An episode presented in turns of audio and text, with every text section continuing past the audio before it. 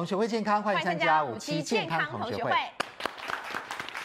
欢迎今天来宾，首先欢迎到保健室主任潘万宗博士，潘老师好。大家好。欢迎值班营养师谢怡芳老师，大家好。欢迎校刊代表是健康二点零杂志总编辑周敏周总编，大家好。好，欢迎我们的值班医师，首先欢迎到的是家医科医心美诊所院长黄玉燕院长，你好。大家好。欢迎值班牙医师是美东牙医专科联合诊所的蔡一鸣医师，大家好。欢迎到我们的资深医药记者洪素清，素清好。大家好。好，现在全国正展开如火如荼的这个抵制味全以及相关系列产品活动当中。好，当然这个全国民众都非常的愤慨。听说呢，有部分的这个商家呢，不但不用林凤营的这个牛奶，而且呢，它的这个销售率呢也跌了八成之多。哎，对，只剩下两成了。还有很多的一些饮品业者啊，原本是用林凤营的，全部都不要了，而且把那个家那个装潢全部都拿掉，就怕消费者骂。没错，当然在味全系列产品当中，其实卖的最好的就是林凤营牛奶。啊、嗯，那主要当然最主要就是这个呃鼎新集团呢，的确真的是太黑心了。嗯，我们来看看目前减掉侦办的最新进度。来，大家仔细看看，首次的大阵仗看到了，品检、难检、加检。熊检、张检，哇，一二三四五，再加一个北检，五大检调哦，都还还有都继续出动调查当中。当然，我们看到中间的这一块哈，中间的这一块呢，我们也可以说是白手套。哈。继我们昨天讲这个大幸福公司，也就是从越南进口这个饲料油以外呢，哎，我们现在看到了永成、九丰、裕发，分别从越南以及哪里呀？澳洲进口饲料油，哎，换句话说，我们早先知道的，除了从香港进口非食用的混油，这不能人不能吃的了哈，乱七八糟的油一大堆，这就是馊水油的部分。哦。原来这个鼎新正义集团也从越南跟这个澳洲进口饲料油，换句话说，他们的来源，嗯，好像真的从珍珠身上的不多哎，全世界各地的那个猪啊、鱼啊，什么那些乱七八糟的东西都混在油里面，对，啊，那表示他们漂白技术恐怕真的是非常厉害。你看下面接的都是正义正义顶心顶心。好，当然他们现在减掉还在积极的侦办当中，非常多人遭到收押了啦。所以换句话说，可能这个呃一串这个粽子拉起来以后，我们可以看到非常多非常多公油的真相，也很可能台湾民众啊十几二十年来可能已经吃了不少这些东西喽，对不对？然后其中很好玩的是九峰哈，我们看到这个负责人哈的妹妹叫做邱丽萍，她就是把这个账册啊藏在冰箱里面。想说剪掉没没查到，结果没想到，因为他坐的位置的背后就是一个大冰箱，你不觉得办公室摆一个大冰箱很怪吗？所以很容易就搜出来了。他有一个大冰箱，还有一个小冰箱，对，想说摆在那里实在是很奇怪，结果也是搜出来了。而且剪掉有问他们家人哦，问他们家人说，你们自己家吃什么猪肉、猪油？嗯，他说我们都自己炼猪油吃，自己，也就是说自己家的猪油。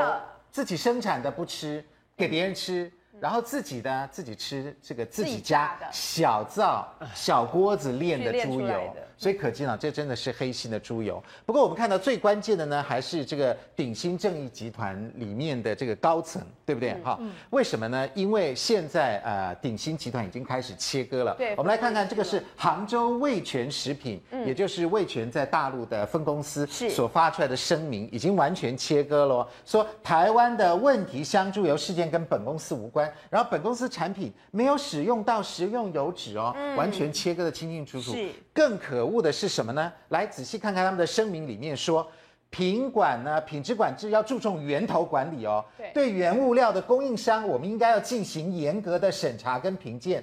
本公司将继续深化对供应商的溯源管理，无法溯源的原料我们不要使用。嗯，然后展开对供应商的无预警稽核。然后确实控制以确保安全，同时加强原物料以及成品的检验能力。所有原物料在进场的时候都要经过检验合格以后方可以使用。哎呦，这讲的都很好啊。那味全公司为什么没有做到呢？来，杭州味全食品董事长是谁？请看魏应冲董事长。好，所以换句话说，说的是一句话。做的是一回事，更可恶的是，难道杭州味全做得到？台北味全、台湾味全做不到吗？啊、真是令人气愤。我们再来看下一个哈，下一个也是很重要的。嗯、我们想说，两岸差距应该是大陆的食品业比较落后吧？对呀、啊，哎，错了，两边的味全都不一样哦。换句话说，台湾跟大陆是不同的差别待遇。来，大陆的味全做到什么呢？做到它的严选纯牛乳可以上网用。牛奶履历来查询这个牛，来，我们仔细举一个例子，比如说看看这个牛，你只要输进去履历码，然后你就看看到，呃，你这罐牛奶里面，它这个牛它的身高。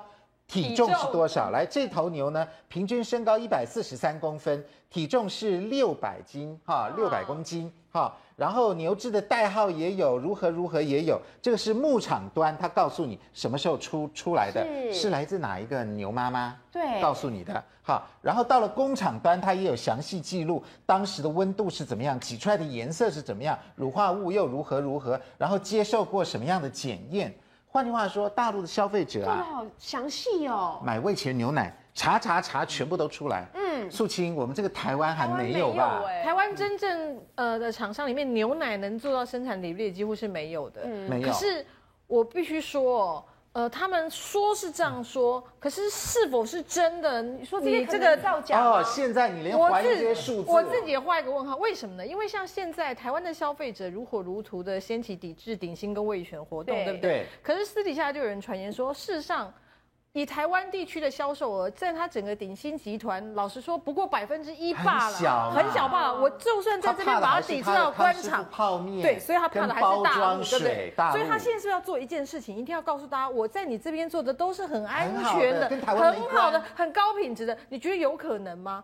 说说一句实在话，以猪油来讲好了，嗯，我们台湾两千三百万人，猪油都不够榨，还要去弄一些奇怪的饲料油、工业用废油、鱼油来，对不对？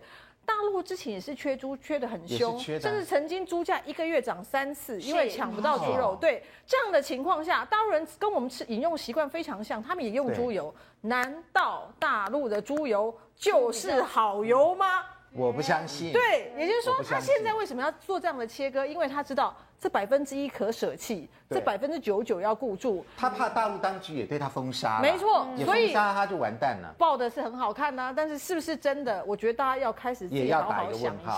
就像前面那个声明书，哇，说的好漂亮，嗯、源头管理怎么样？如果厂商来源不明的话，我们就要怎样怎样。那是那这样子，他那些香港的来源，还有那些奇奇怪怪的澳洲的来源，嗯、还有越南的来源，怎么都不去查呢？所以说的话，说一句做一句。我觉得黑心厂商啊，到哪里都还是会黑心，嗯，对不对？脑袋一样嘛。没错，因为是脑袋跟管理阶层是一样嘛。如果他只是紧抓数字，不抓品质的话，那个这个工厂也是会完蛋的。是。好，那另外呢，大家想说，好，我们现在全民都这个抵制这个顶新的产品，对不对？是。这究竟会不会有效？会不会这个三天打鱼两天晒网？过了一个月，大家逐渐又觉得说，哎呦，牛奶还是蛮好喝的，哈，或者是这个台湾的洛农生计也受到影响，大。大家会不会心一宽，又又开始放松了对于这个味全的抵制呢？在这里我们就介绍一个，其实算一个历史有根据的消费者抵制成功的案例。这个是发生在日本，日本的雪印食品哦，超有名，日本第一大乳品公司。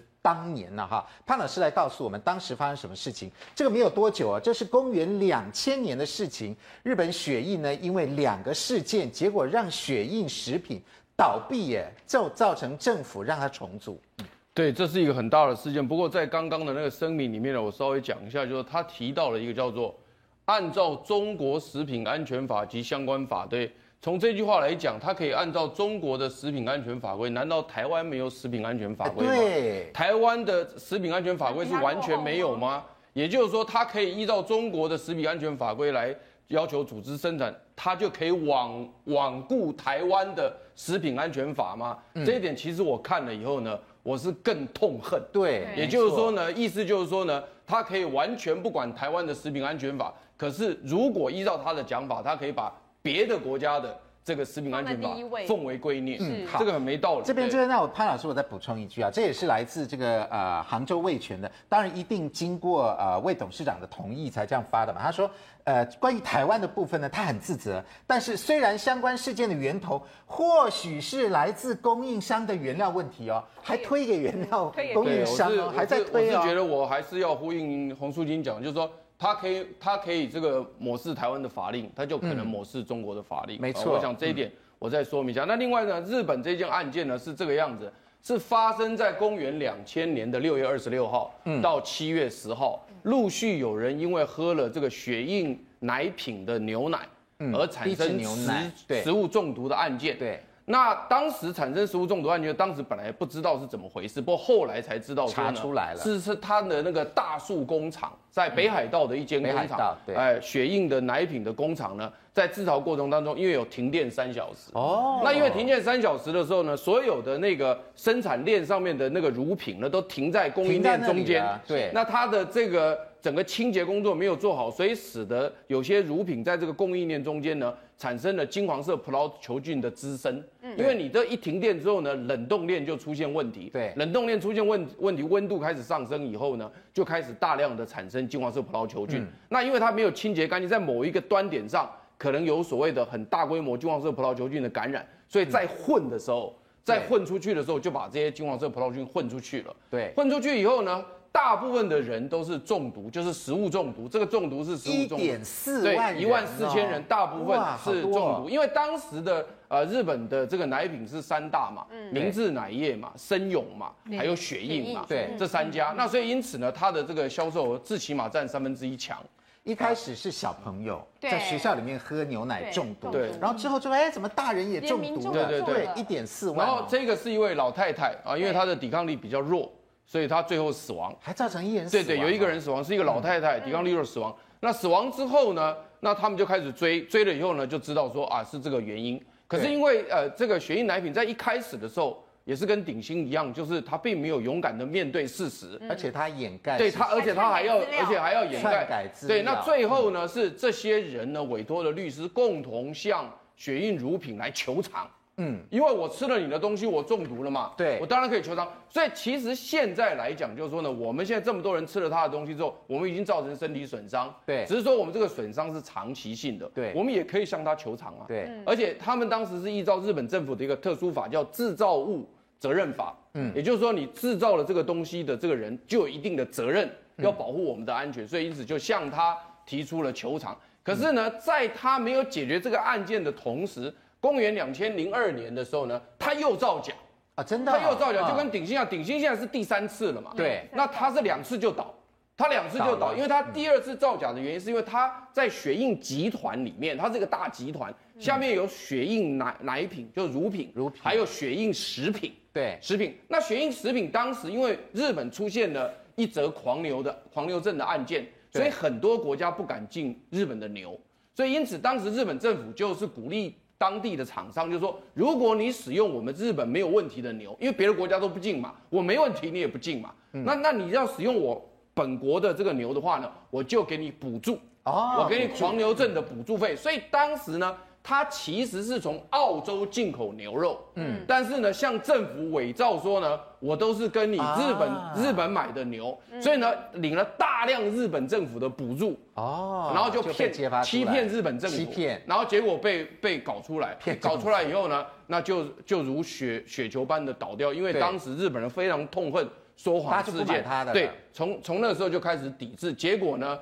七十年来的信誉呢，毁于一旦。好，所以后来呢，血印奶品就被政府限制，日本政府就从此不得制造奶品业的东西。然后呢，做别的。对，那血印奶品也倒了。那倒了以后呢，但是集团还在，所以目前球场还是球场，没错，球场还是要跟他求偿。也就是说呢，今天呢这一则事件，也就是我们要告诉大家，就是说呢，一个。长期以来有信誉的公司，嗯，因为两次的欺骗事件，两次的不负责任事件，在日本就让也就倒了，就让消费者抵制倒了。嗯，那今天我们台湾有一个这个呃三次的这样的一个公司，然后呢，甚至还说呢，这个呃，它可以依照别人的法规可以遵守，然后我们的法规它可以不遵守。遵守。那这种东西呢，越发这种新闻稿，越让我觉得。有一点很不舒服，嗯、没错。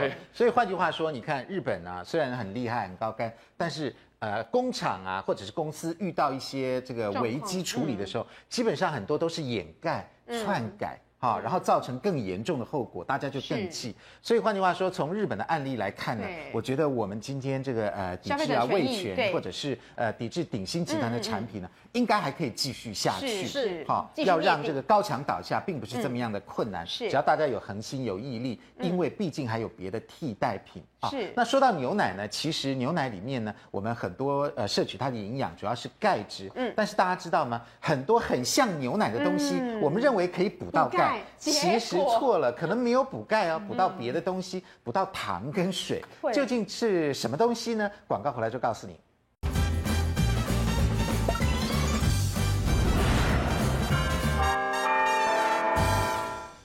回到五期健康同学会。我们大家知道呢，我们每天摄取从食物里面摄取很多的钙质，对不对？但是我们的钙通常都是不够的。对呀，怎么吃那么多还不够呢？嗯，吃很多哈。那当然知道，大家被教育说，哎呀，多喝牛奶啊，或者一些乳制品啊。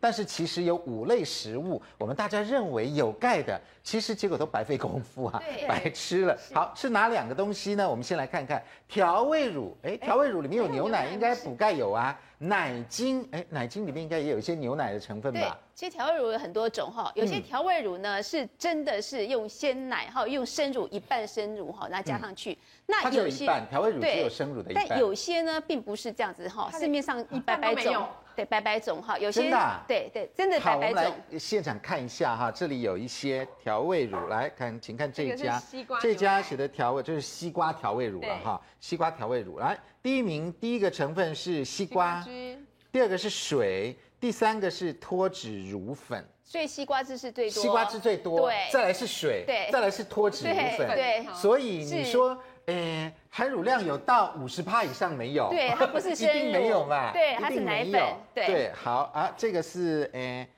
苹果苹果牛奶。嗯第一名的成分是水，第二是砂糖，第三是全脂奶粉。对，也是奶粉泡的。第一名水，第二名糖，那不就是糖水？对，没错，没错。然后再下 加香料，然后再来才是奶粉，对不对？好，这个是巧克力牛奶啊，这都是调味乳嘛。巧克力应该是比较好一点点的。比较好，对。然后它的第一名是水，第二是生乳，第三是保酒乳。第四是蔗糖，是，所以这个奶奶的东西在第二位了。对，你看它为巧克力牛奶，它为什么要加保酒乳，也是个鬼，对不对？对，保酒乳，然后后面又是另外一个生乳，生乳对。哦，了解，所以生乳还是很少。是，所以洛龙讲的一些话其实是真的哈。那奶精呢也是个鬼，因为奶精呢本身哈，其实它并没有奶的成分。我后面奶精没有奶成分啊？没有奶成分。我我后面有有一个表哈，我们可以看后面那个奶精粉哈，好。我们是干的奶精粉哦，一百公克非常多，热量五百三十九大卡，热量很高。加这么多？对，你看里面有钙是一毫克，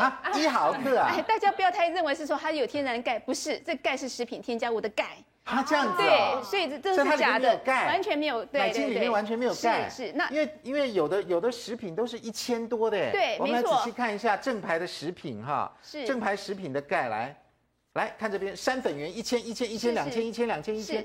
都是这么多哎，是。哈，然后这边菜菜菜类的一百多，对，那它的这个钙怎么才一啊？一对，所以它其实是骗人的，而且这是不是天然的钙哈，要特别注意。那市面上呢，譬如说，因为这是卫卫福部的资料，所以是很准的哈。好，它有珍珠奶茶跟乌龙奶茶哈，它里面钙呢测不到，没有，对，表示说呢，有些呢真的是用奶精粉去做，所以他不敢把资资料写上去。乌龙奶茶、珍珠奶茶，哎，第三个字好歹有个奶吧，结果零啊。是，那市面上呢还有卖所谓奶茶叫三合一奶茶哈，直接泡上去，因为水分那么多，表示液态的，它的钙只有十一毫克。对，那我们看刚才看的巧克力奶。木瓜牛奶、果汁牛奶，它里面的钙是六十四十一三十一，也是很低。一般鲜奶里面呢，大概一百零五呢，有些高的到一百一十毫克。是说在牛奶里面？对，牛奶一百 CC 里面呢，它只有一半。对，它只有它一半哈。你看，所以你真的要孩子喝的话，可能巧克力会比较安全一点点。安全一点，就是说它钙还稍微多一点。对，那其他这个话最好不要，尤其好像这木瓜里面有木瓜酵素，跟一般调味料是不可能的，一定是假的。果汁是酸的，跟调味乳在一起也是不可能的。哦。所以里面比较多的。鬼在里面，嗯，那那如果我们是乳酸饮料呢？这个大家也很爱喝。那乳酸饮料有两种哈，一种是透明的哈，就是一种是黄色的，一种是白色的。嗯，那白色基本上还有一点点钙。那如果说另外一个，就像这种，啊，就像这种哈，这个乳酸饮料，嗯对，那基本上呢，它是糖水，哦，糖水啊，好一点的，给你加点菌。哦，那我们来看一下。好，第一个成分是水，是。第二个成分，恭喜您，砂糖。对。好，第三个成分脱脂奶粉。对。所以真的是糖水。对，而且钙质含量非常低哈，所以千万不要给孩子喝这些饮料。乳酸饮料二十而已。是。那呃，市面上另外一个呢，年轻人非常爱喝的多多绿茶，它只有十，对，更少。那它它唯一有成分可能是多多多，你看它其实热量非常高。一百一 CC 等于零点五大卡，多多绿茶在外面您可能是买到七百 CC，你才觉得过瘾，所以一杯大概大概有三百五十大卡，而且我看他们加的那个乳酸饮料是两三罐，对对对，但是你看这样算起来的话，它的只有七十毫克的钙质。跟鲜奶比起来，差的非常非常的多。哦、所以换句话说，我们这些饮料如果都是调和的，对啊，都不是真正的百分之百纯鲜奶的话，嗯、你看加了奶茶呀什么的，对，它的这个钙质就少很多了。不但钙质，甚至还有低到这个奶精是一的。一对，嗯、那不但钙质少很多，顺便送给你叫高高果糖糖浆。对对，高热量是高热量，还有高果糖糖浆，所以送给你脂肪肝，送给你所谓的痛风。好，所以大家真的对这种糖的饮料一定要。慎选，对，不要以为有奶味就有奶。对，其实不是哦。你想说乳酸饮料，第一个字就是乳嘛？对，错了，它不是不是在第三位，在第三位。好，我们谢谢怡芳老师告诉我们的重要资讯。那另外，我们真的要补钙，除了从牛奶以外，还有来自什么地方呢？待会怡芳老师会告诉我们。好，那另外三个错误分别是什么呢？霜淇淋。豆浆、米浆跟乳酸饮料，乳酸饮料我们刚刚讲过了。那双麒麟跟豆浆、米浆，这里面应该钙质也会还有一些吧？来，我们请黄医师来告诉我们。我觉得大家可能都会想说，那我双麒麟，那我吃牛奶口味的双麒麟，对呀，总是可以吃到一些牛奶嘛？它应该都是要想说乳化的东西。是，其实里面可能会有一些牛奶的成分，可能你要想它比例是多少。对，它大部分牛奶其实大部分相信你都想要把它做的很香嘛，所以是最大部分它的香浓的味道都是由油。油脂跟大量的糖分把它堆积出来，可是你吃下去的牛奶跟你吃下去的这些其他添加的比例到底是多少？我觉得这是值得我们去想的。对，你吃下去这些油，吃下去这些调味料，吃下去造成肥胖，肥胖会造成什么问题？糖尿病、高血压、心脏病，再来脂肪肝的问题。所以得，我觉得得不偿失啊。嗯，对。所以有时候我们吃霜淇淋，真的你就觉得嘴巴都油油的嘛。对，是里面是油，真的是蛮多的。没错，没错。那另外豆浆、米浆，哎呀，这个是正牌食物了吧？对，它里面钙很少哦。所以我觉得这是因为我们今天题目是说那补钙。嗯。所以你如果以一个补钙的观点来看的话，牛奶跟豆浆比起来，当然是牛奶的比例是钙好很多。嗯。因为有一个说法是说牛奶的，啊没错。哎，其实豆浆里面也含钙哦，只是它含钙的比例是只有牛奶的十分之一而已。哦，对，所以说你如果说要补钙的话，你就说那我就是要喝牛奶。嗯、那当然人家就会比说，那我到底喝牛奶好还是喝豆浆好？其实我是说两个都要喝，因为它补的东西是不同的东西。你想要补钙，我就喝牛奶。可是其实但豆浆它也很有很多蛋白质啊，而且它有很多的大豆异黄酮、一些雌激素的部分。那还有些软磷脂，这些是牛奶所没有的。因为我们今天这榜是补钙，如果今天换成补这个优质蛋白质，豆浆就就是好东西，就是好东西。米浆因为它原料是从米来的，对，米来的，所以说你如果米就是五谷杂粮类嘛，所以它其实是你如果要补蛋白质，它本来是没有蛋白质的东西。嗯。可是它有五谷杂粮的话，它像一些维生素 A、维生素 B 其实都有，所以它的营养成分是还是 A、B 的一些维生素，其实是有的。对，所以说是。但是钙也是不多。钙是不多。对。但是我们喝这个市售米浆的时候，其实要特别注意。哈，米浆其实，对市售米浆好像比较甜一点点，超级甜。你看，来仔细看，又来了哈，原料一水二蔗糖，所以它也是前面两名是糖水哦，前面两名是糖水，再来第三名是花生，也不是米哦，米浆不是米吗？米浆都有加，米浆都加花生，有对，还没完啊，再来是白米粉。所以它也不是米嘛，它是米已经磨成了粉，然后加进去的。在后面是玉米糖胶又来了哈，那个稠稠的感觉加了玉米糖胶，玉米糖胶也是甜的嘛。对。所以换句话说，这个米浆哈，这个热量非常高哦，非常高。好，那其次呢，乳酸饮料我们刚讲过了。换句话说，我们真的要补钙，从这五个是补不了多少的。宜芳老师来告诉我们，这个米浆里面，我们刚刚看到。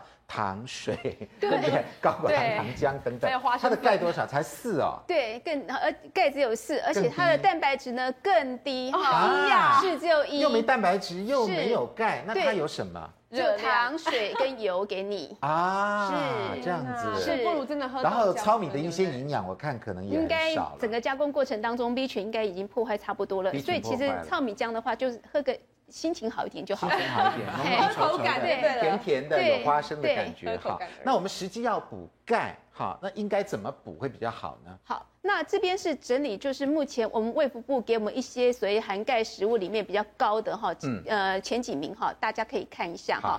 好当然是樱花虾哈是最高，对，二八五九。是要真的樱花虾。是，对。嗯、那扁鱼干含量也很多，譬如说我们冬天呢，大白菜里面可以用扁鱼干去卤，哈，卤到碎碎也很好。嗯、那小鱼干呢也很多，是二二一三哈，这都是很多。那丁香鱼也是一样。嗯那另外呢，我们虾皮呀，哈，或者虾米含量都是很高的。嗯，其实我最建议大家用黑芝麻粉，我觉得黑芝麻粉又便宜又好。好，那另外还有三粉盐，不过三粉有个缺点，就是说，因为它外面都有一个那个呃。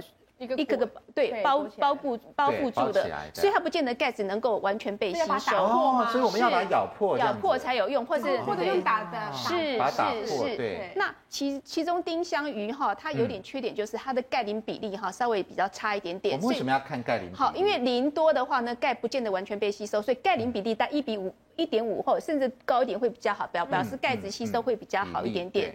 对，所以要选这个二二点多的，是不是？对，就是高一点会比较好一点点。好，我们看下一个。我们来看下一页。我是比较赞成大家要补高钙的话，哈，最好的最好方式就是多吃蔬菜。虽然蔬菜的吸收率不是那么好，因为其实人体像食物中的钙质吸收率只有百分之三十。嗯。但是呢，像蔬菜其实比较好的地方，就是因为蔬菜基本上它钙跟磷的比例会比较高一点点，而且蔬菜呢本身你吃多也不怕胖。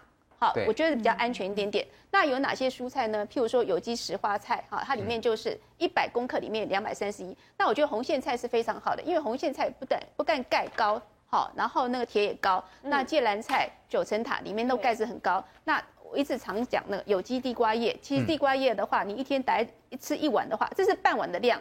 一碗的量，大概一天所需要三分之一都到了哈。嗯、那其实像小白菜啦、青江菜啦，我们每天吃的都是含钙质很高的。其实钙质来来去去，其实大家不用担心。一天只要知道三碗蔬菜的话，其实一天的钙质其实大概都可以获得到足够的量的。那另外还有哪一些植化素是有益于这个我们骨骼发育的呢？好，好，那这是目前哈，就是在我们医学文献当中确定是对我们骨质有帮助的植化素哈。嗯、因为我们除了补充钙之外呢，有些东西要特别吃哈。譬如说茄红素，那茄红素呢，就是有些流行病学研究告诉我们是说，血中茄红素的浓度跟骨质密度成正相关，就是说我们血液当中如果茄红素够够的话呢，比较不会骨松哈。嗯、那有些研究认为是说，因为茄红素会作用在我们人体的破骨细胞，让我们细胞不会变成骨松出去，所以呢，呃，我觉得男男女女哈，只要更年期后哈都一样，大概五十岁以后呢，茄红素。好像番茄一定要多吃。嗯哼。那茶的话呢，这也是研究证实，就是说，呃，更年期后的妇女呢，如果说每天喝绿茶跟太极呢，能够保护我们骨骼，哈，打太极拳啊。对，它减少髋骨的髋部的骨折。嗯。所以呢，我是建议大家多喝茶，哈，像台湾乌龙茶的很好。嗯哼。那柑橘类呢，他们是认为柑橘里面的个叫橘皮苷哈，这个成分，他认为是说，它可能是因为会减少我们关节的发炎。好，因为减少关节发炎之后呢，会减少骨质的流失，所以建议说，哎，女生哈，或是男生都一样，喝点柳橙汁，天然柳橙汁是很好的。或者现在这个橘子上市了，对对对，多吃橘子哈。嗯。那另外一个研究是发觉橄榄多酚哈，他们发觉地中海的国家哈，它的比其他国家的骨松少，但也是跟地中海之间本身可能因为呃阳光比较。阳光多多也关系，那另外一个可能原因是橄榄枝。对对对，他们那个橄榄多酚哈。那如果说我们最近可能橄榄多酚怕橄榄油有问题的话，其实我觉得台湾的所谓真正的苦茶油还是一样有多酚类，大家可以试试看哈。那这蛮推荐就是蜜枣干，蜜枣干就加州蜜枣哈。他发觉是说它里面可能是咖啡绿原酸的关系，他发觉这个东西呢可能哈对更年期后的妇女呢可以。如果说给他每天吃一百公克的果干的话，三个月后呢，他的骨质哈呈正方面哈，嗯、就是尤其对脊椎哈，它它是脊椎的骨头哈，其实是呈正向的。嗯，所以呢，像呃更年期后的妇女的话，尤其老人家的话，我建议他们多吃蜜枣干哈，嗯、它既它可以保护我们的骨呃保护我们的骨骼，减少骨松，嗯、而且呢，嗯、是。它有个好处就是说它能够减少便秘。所以一举两用。对对对，蜜枣对。好，所以茄红素的东西哈，茶类、柑橘类，还有橄榄类的东西，还有这个蜜枣类，对，大家可以吃一下，那么就可以帮助我们这个骨骼哈，避免这个骨质疏松。好，那怡芳老师今天还带来一个这个饮品，哎，好，他已经打上瘾了。所以帮我们打一下这个，呃，有利于骨骼发育以及补钙的这个饮品，我来看一下。好，以芳老师今天介绍黄豆蜜枣杏仁饮给我们，对，这个也是补钙的吗？是的，我们哈通常因为最近食安的问题，很可能很多人对鲜奶会有点紧张，没有关系，我教你个高钙配方哈。好，像黄豆呢，它里面呢本身呢含有大豆异黄酮，大豆异黄酮也可以减少骨质疏松症。嗯，那大豆异黄酮呢大概多少呢？大概像你蒸好之后呢，带三汤匙到四汤匙哈，嗯，差不多就是一天一一次的分量。就一天，对对对，差不多哈。这是蒸过，已经先蒸过了。嗯，那第二个呢，为什么要选择杏仁豆哈？选择杏仁豆有它的道理，因为它里面钙质含量比较多，顺便呢，它里面有维生素 E 哈，所以对呃中老年人都是有帮助，而且对妇女而言的话，皮肤会比较漂亮。就一瓢啊，就一瓢就够了。好好好，坚果不能太多。对，那黑芝麻粉大家不要忘记，那是高钙的配方哈。那高钙配方的话，我们一样哈，一条好那。如果说觉得今天想补比较多的钙，就两瓢。好，嗯，那呃这里面呢，我们特别加个蜜枣在里面哈。蜜枣目的我们刚才有讲过哈，它就是其实可以预防骨松哈。嗯。所以呢，蜜枣我们可以加几颗哈。那如果说你便秘比较厉害的话呢，你可以加多一点点哈。好。好。那为什么加柠檬汁？好，为什么？因为柠檬汁里面有柠檬酸。那有些研究是说钙子在柠檬酸里面吸收会比较好。真的。所以放一点点柠檬汁下去，其实都每每样每样步骤都有一个特殊的配方在里面，秘方在里面。好，好，好。那水，对对对，水看个人需要哈，有人可以看浓多，对对，有人可以少哈，都可以。那我们可以柠檬汁加进去，对，我们加一点点柠檬汁哈，不用太多，好。好，来盖起来，我们就可以做了。这已经去籽了。好，那我们现在这个汁已经搅拌好了。嗯，好，好，哇。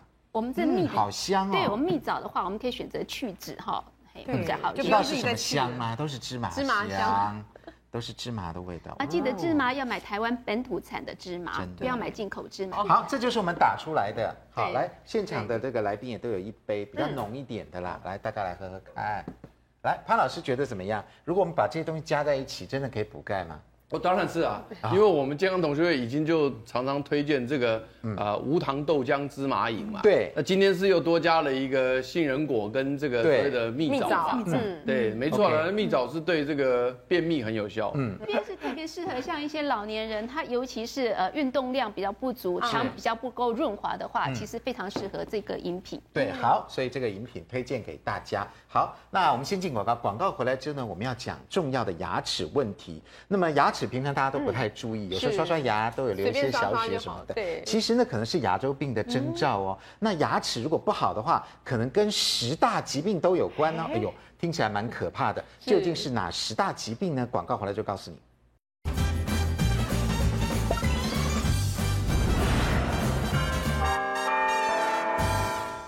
欢迎回到五期健康同学会。当然，我们要摄取足够的钙呢，对我们的牙齿也是有帮助的。是，牙齿也是算骨骼的一部分嘛。对啊，而且听说它牵一发动全身呢。对啊，当然啦。好，那如果我们牵一齿动全身的话，牙齿不好的话，听说呢会有十大疾病上升。哪十大疾病啊？在怀孕的妇女呢，她在荷尔蒙会有变化，所以若对牙齿不好的话，所以她今天如果牙周病没有控制好，她在怀孕的时候有荷尔蒙的关系，她牙周病更严重，叫妊娠型的牙周炎。啊，然后造成心情也不好，然后对口腔的健康保，所以有人说什么怀孕生了一个小孩掉一颗牙，其实不是这样，是因为他本来的牙周病没有控制好，哦，然后荷尔蒙影响以后，它造成牙周发炎更严重。原来是这样。对，那骨质疏松呢？因为骨质疏松本身，我应该对口腔的骨头没有明显的证据说它会造成口腔的牙齿或是骨头丧失。嗯，因为你大概成人的成人的牙齿呢，大概在这个出生以后就开始发育，六岁开始长出来，到十二岁左右全口。除了智齿以外，十八到二十岁长以外，全全口在十二岁前大概六到十二都长出来。嗯，所以它今天骨骼是一个跟身体一样是一个长期新陈代谢，但是它并不会因为有骨质疏松就造成口腔里面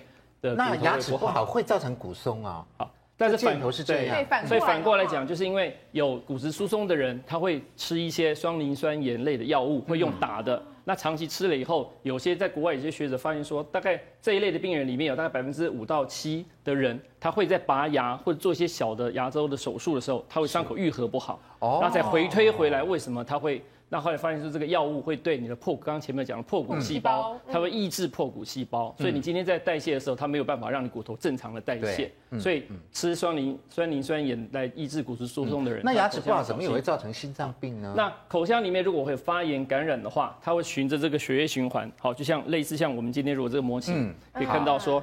牙齿本身它有它的这个血液循环，那如果你今天发炎感染，它会循着这个血液循环跑到全身去，那些细菌会跑到全身。那有些人他如果今天心脏瓣膜有点缺损呐，有点换过瓣膜的人更危险，或者换瓣膜以前，他可能要把口腔对容易感染，会造成心脏的问题。所以牙周病我们还真的不能忽视它呢，对不对？对，还胃酸逆流也跟它有关啊。牙齿不好也那。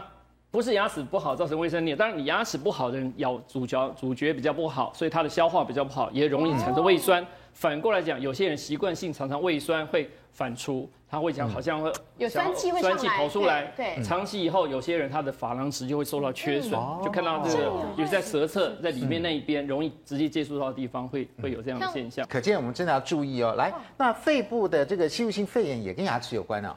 基本上这个应该就是说，因为有人做活动假牙，小的活动假牙，嗯、那他如果不小心这个吃东西粘的食物，他就吞下去，把假牙吞下去，然后就呛到了啊，呛到有可能就跑到肺里面，这样比例并不是那么高，但是是有这样的危险性，所以我们不赞成做小的活动假牙。来，糖尿病也会，对，糖尿病是一个应该有国际的学术文献跟台湾学术文献告诉大家说，如果一个糖尿病的人，他如果长期没有控制好糖化血色素没有控制好的话，发现说他的牙周病呢。情况也没有控制好，嗯，所以相对来讲，他就把这些人的牙周病控制好以后，发现说同样的剂量、同样的处理方式，他的糖尿病的糖化血色素就控制得比较好。嗯，真的是牵一齿动全身呢，哈。那另外有几个这个牙齿的问题要特别值得我们去研究的是什么呢？首先第一个是银粉有毒，我们需要立刻除汞吗？我们从小到大呢，有时候补牙齿都是用银粉呐，说补得很好啊，这样子，难道真的是有毒吗？结果科学家发现呢，现在问题都来了。好，我们来看看这个影片。来，潘老师来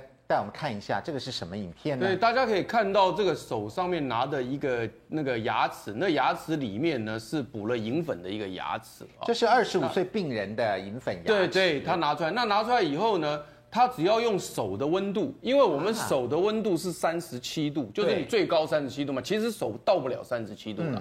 那因为这个手的温度只要加热到这个牙齿。那这个里面的水银就会开始蒸发，因为我们的水银有一个特点是，它从固体变到气体不需要经过液体的动作，嗯这叫升华，对叫升华。所以因此呢，你可以看到里面呢是这个样子。那另外就是说呢，如果你要把它钻掉，就你已经补了把它钻掉的话，对，因为它的那个那个汞的蒸汽会更大。所以因此呢，牙医师在处理这个动动作的时候呢，他必须要戴防毒面具。对，还戴防毒面具。对对对。然后那个呃，病人其实事实上也要加上一个氧气罩。对。然后在整个手术房里面通风也要非常的好。对。原因是拍摄的人也。原因是因原因是因为你在呃体温的三十七度就能够让它升华的情况之下，如果你在钻它的时候呢，它的那个蒸汽挥发更高，更高。所以目前来讲呢，全欧洲的国家来讲的话呢，是规定孕妇、哺乳的妇女跟六岁以下的小孩是完全不能够使用这个所谓的银粉来补牙的。嗯。然后另外呢，挪威跟瑞典是全部禁用啊，是全部禁用。嗯。所以因此在这样的一个情况之下呢，可是到今天为止，美国老大哥呢，到现在还是没有做任何的动作。那因为台湾呢，永远都跟着美国老大哥，所以因此呢，美国老大哥没动作呢，台湾就没动作。那所以这边问题就来了，那银粉有毒，我们需要立刻除汞吗？我们牙齿里面都有啊。来，请这个六位专家帮我们举一下牌，好不好？他们认为应该还是不应该呢？赞成还是要除也要大阵仗的穿防护衣哦。嗯，好啊，潘老师不一定，方老师不一定，总编也是说不一定。哎，黄医师说，这个黄医师说，叉叉不用，不用管它，就放着就好。因为我觉得量很少了，对，我觉得那个量很很少，我觉得。对，那个影片告诉我们那个量不少。你 看那个量不少，对于牙医师来讲，他每天接触这个病人是很多的，OK，很多的。来，我想蔡医师不帮人家除，对啊，蔡医师帮人家除，叉叉是什么意思？就是大家都不要来来找我。应该是说，你今天不会为了银粉里面有含水银来特别特别把它拿掉。而除非说你今天银粉旁边这种蛀牙啦、染色啦，或者真的有的病人为了不好看的原因，所以我们不用把它拿掉，是不是？不用刻意把它拿掉，除非你有加上其他原因，不会为了说里面的水银的成分就把它拿掉。那银粉在我们里面牙齿里面，难道对身体不会造成影响吗？还是重金属？应该，我想在生活里面没有这样子的科学证据说，因为银粉造成你的身体里面的这个重金属啊、水银中毒。但是如果病人要除去找你，你也 OK，对不对？你还是会帮他除掉。你要戴防毒面具吗？对，我们可能不会在台湾想，还不晓得有谁会戴防毒面具。我想欧洲国家对这个水银本身的控管是很严格，他很早以前几十年前就不再用银粉补牙齿。那蔡医师会戴防毒面具吗？不会，不会。来，素清，你的意见？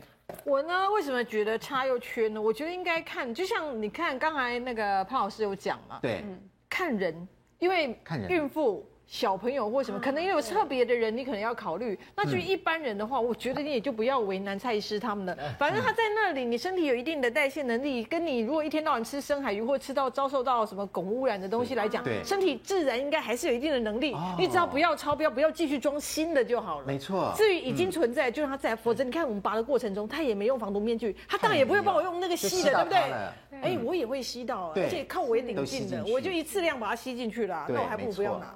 嗯，那蔡医生，那我问你。那现在有替代的东西去补东补牙吗？有，还是大家还是用银粉？如果以补牙来讲的话，当然就是说现在我们大部分也不再用银粉。好，那如果我们今天想要补牙，可以用树脂类的东西。树脂啊，那树脂对，第一选择树脂，但树脂类东西的缺点是它的膨胀收缩系数还是比较大。虽然现在科学很进步，材料学很进步，还是膨胀收缩比较大。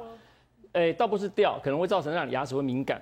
尤其很接近神经的时候，如果你没有防护好，因为补这个牙齿，有可能神经就死掉，又要去做根管治疗，又产生更多的治疗。所以为什么我相信在美国银粉还是不会完全禁止，就是因为它本身还是一个温和的，对牙齿比较有刺激，而且它中间不用经过任何结合剂。嗯，那另外像用瓷块，我这里拿一个模型，比如说今天可以用瓷块来做。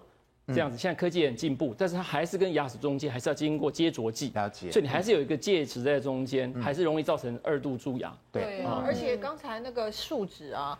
树脂也会释放双酚 A 啊，哦，对啊，是啊，那这样也没有安全的了。对，所以换句话说，这个影片其实出来呢，其实对于学界是蛮震撼的。来，总编，你这边有个案。是，对我我我要对我要分享一个案例哦，就是说为什么我们这一期杂志要做这个主题，就是因为我有个朋友，然后呢，他正好那个呃，他其实就是比如说二十多年前就补了有一些银粉的假牙，对，然后因为他他就是一在二三二三年来哦，他就常常会开始。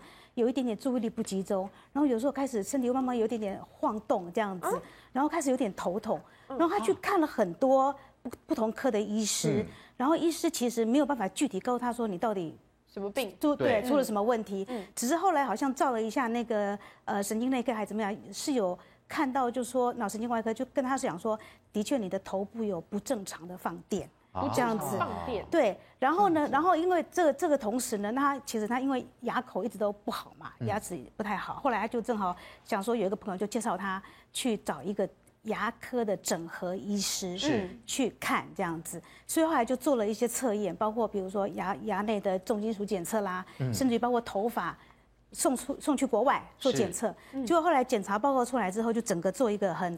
很详尽的分析哦，就发现的确他在身体内整个的重金属啊。含量过高，含汞量过高，对，这样子，对，嗯，所以可能跟牙齿是有关系的，跟我们说的牙医是一样，对，没错。所以后来他就真的进行了这个出汞的。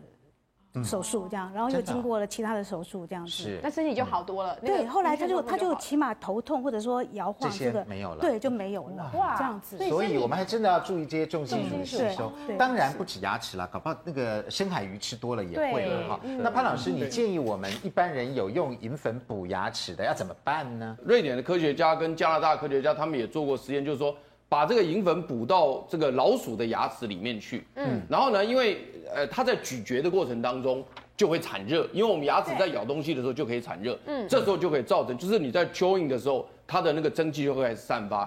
结果三个月后，我们做全那个所谓的 X 光扫描它的时候呢，它这一只老鼠身体里面包括肝脏、那个什么肺脏、肾脏。里面全部都是含汞啊，都含汞。那接着从老鼠实验做完之后呢，接着再做 monkey 的实验，就是做猴子实验。那么猴子实验的时候，我们也是一样，就是把这个银粉补在这个猴子的牙齿里面，然后让猴子去吃东西。三个月之后，那个猴子里面身体里面所有的这个脏器、重要脏器都含有汞，都含有汞，所以这个都已经都确定了。然后另外再接下来就是在孕妇的部分来讲，他们也做所以怀孕的老鼠，那么看说它这个汞能不能穿透胎盘。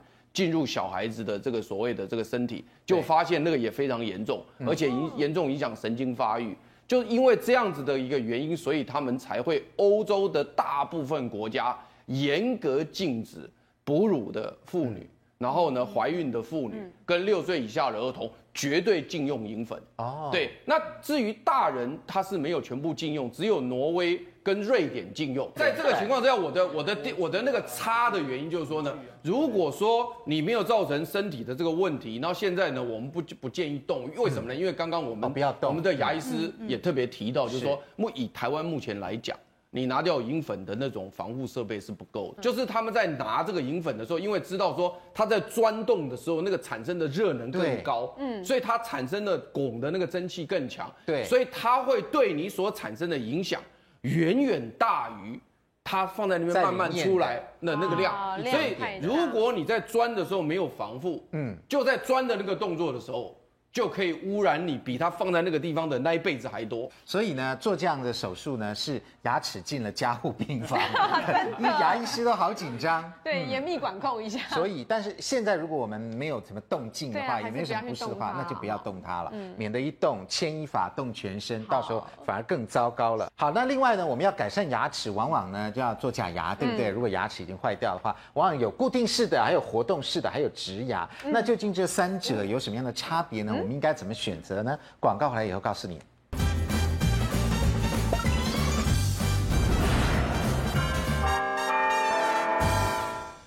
欢迎回到五期健康同学会。其实我们定期呢应该向牙医师报到，这样子我们牙齿好呢，这很多疾病也就这个不药而愈了。对对。那我们通常牙齿不好的话呢，常常有三个方法哈，要么就做固定式假牙，要么就做活动式，要么就是植牙。这三个我们要怎么样选择呢？好，我想最基本上，一般如果你缺牙，牙医是一定会跟你讲说，你有三种可能性。对，那为什么会有三种可能性？因为它的治疗的时间、它的费用都不一样，还有侵入性的这个不一样。啊，那固定式假牙就会把旁边牙齿给磨掉。好，比如像这种，好假牙你就会把它旁边牙齿给磨了，磨小。哦，磨小，对，把它套上去。那如果是单颗的，或者是你今天要做个牙桥。好，那也有清洁上，对，架起来，但这个就会有清洁上的一些问题要考虑，对，而且你要牺牲旁边牙齿，如果牙齿，哎，那如果我们做做这些假牙呀，如果边边这边黑黑的，那怎么办？对，那就可能是蛀牙，或者是因为它里面的金属造成这个释放出来腐蚀，哦，那就要看它的情况。如果是蛀牙，就可能需要换掉；那如果是腐蚀，那就看情况。如果美观上不是很妨碍，就算了。假牙也会蛀牙哈。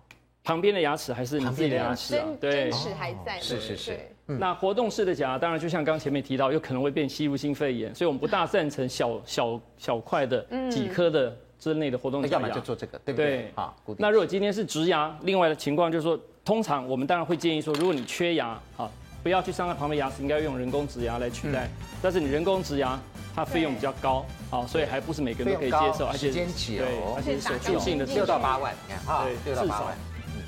所以是不是牙齿如果整个根都坏掉了，我们就做人工植牙？对，根都坏了。对，就是你今天不用去磨旁边牙齿，那这样会它就是打钢筋，先拔掉，对，然后再重建重建这个骨头跟你的植牙，对，补粉啊，嗯嗯，所以还是看牙齿损害程度来决定哪一种嘛。对，是。那通常我们当然最主张，如果缺牙必须要拔牙，一定是做人工植牙，因为这样没有磨到别的牙齿，别的牙齿还是完整的。对，但是费用高，又是侵入性治疗，嗯，病人会比较。